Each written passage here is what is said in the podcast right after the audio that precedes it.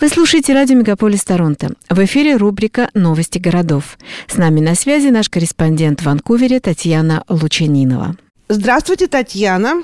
Здравствуйте, Марина. Как известно, Британская Колумбия из-за наводнений и сильных дождей ввела чрезвычайное положение.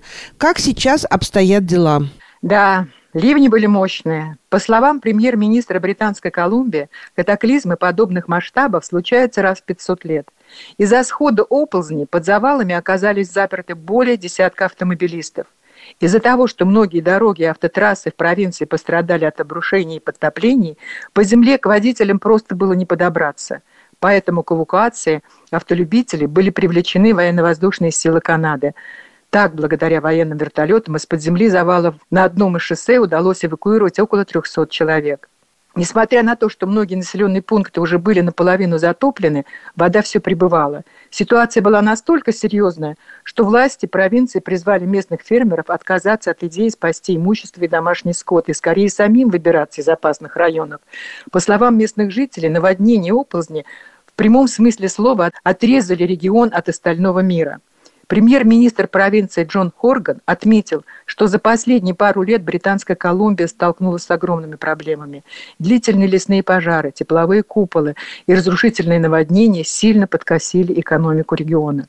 Специалисты уверены, что подобные природные явления связаны с изменением климата. Последнее время рекордно высокие температуры, установившиеся в летний период, создали условия для возникновения лесных пожаров, которые в свою очередь выжгли и сушили землю, в результате чего вода, затопившая территорию после прихода проливных дождей, не смогла просочиться в почву. Не впитываясь в землю, она стала быстрее собираться в ручьи и стекать в реки, вызывая их разливы и затопление территорий. Татьяна, насколько я знаю, сам Ванкувер, где вы живете, не пострадал.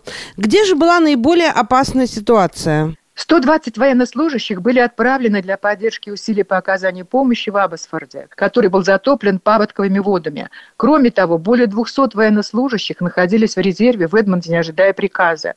Около тысячи человек, оказавшихся в ловушке в Хоупе, смогли уехать, когда на седьмом шоссе было разрешено однополосное движение. Но по оценкам 17 тысяч человек по-прежнему не могли покинуть свои дома, поскольку ждали эвакуации. С другой стороны, RCMP сообщает, что поиски продолжаются вдоль 99-го шоссе к югу от Лилуэта, где на прошлой неделе после оползня было обнаружено тело женщины и четыре человека пропали без вести. Фермерские животные сильно пострадали в результате стихийного бедствия, и министр сельского хозяйства Лана Полхэм сообщила, что вертолеты доставляют еду и воду для скота на фермах, отрезанных от наводнения. Из-за угрозы обрушений в провинции было введено чрезвычайное положение, ограничено движение на личном транспорте, чтобы дороги были максимально разгружены для экстренных служб, а в пострадавшие районы могли быстро доставлять медикаменты, еду и товары первой необходимости.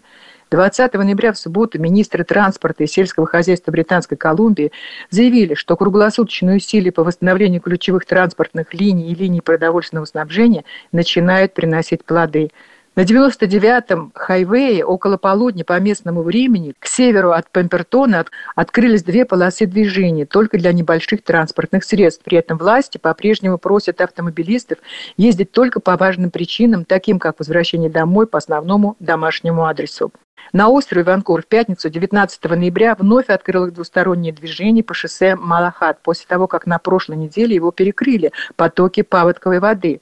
По первому хайвею вновь открылось движение по одной полосе в каждом направлении между Хоуп и девятому хайвею к востоку от Чилевака.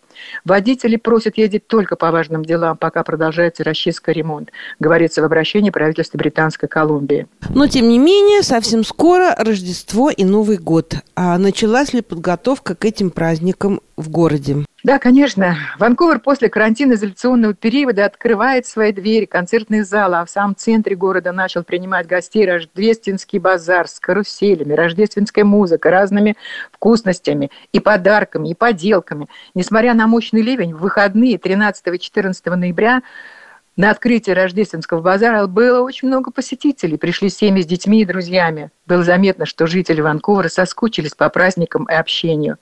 Ванкувере уже с ноября к Рождеству украшает дома и улицы, которые создают праздничное настроение, когда начинаются подготовительные мероприятия празднования Рождества. Символ Рождества и Нового года – большая елка в центре города.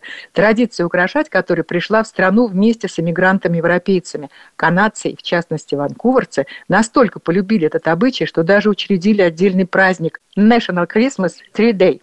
День рождественской елки отмечается здесь каждую первую субботу декабря. К этому моменту все праздничные елки уже установлены и на улицах, и в домах, и богато украшены. Освещение рождественской елки в Ванкувере состоится в пятницу, 26 ноября, в начало 18 часов, напротив художественной галереи Ванкувера. Это одно из многих бесплатных рождественских мероприятий в этом году, которые также включают в себя и яркие ночи в Стэнли-парке, и огни в Лафарже, и фестиваль огней Дандара в Западном Ванкувере. Другие невероятно рождественские развлечения в Ванкувере в этом году включают рождественский рынок и пейны Winter Lights. Есть также фестиваль огней Van Dusen Garden и фильм with Santa на Fly Over Canada.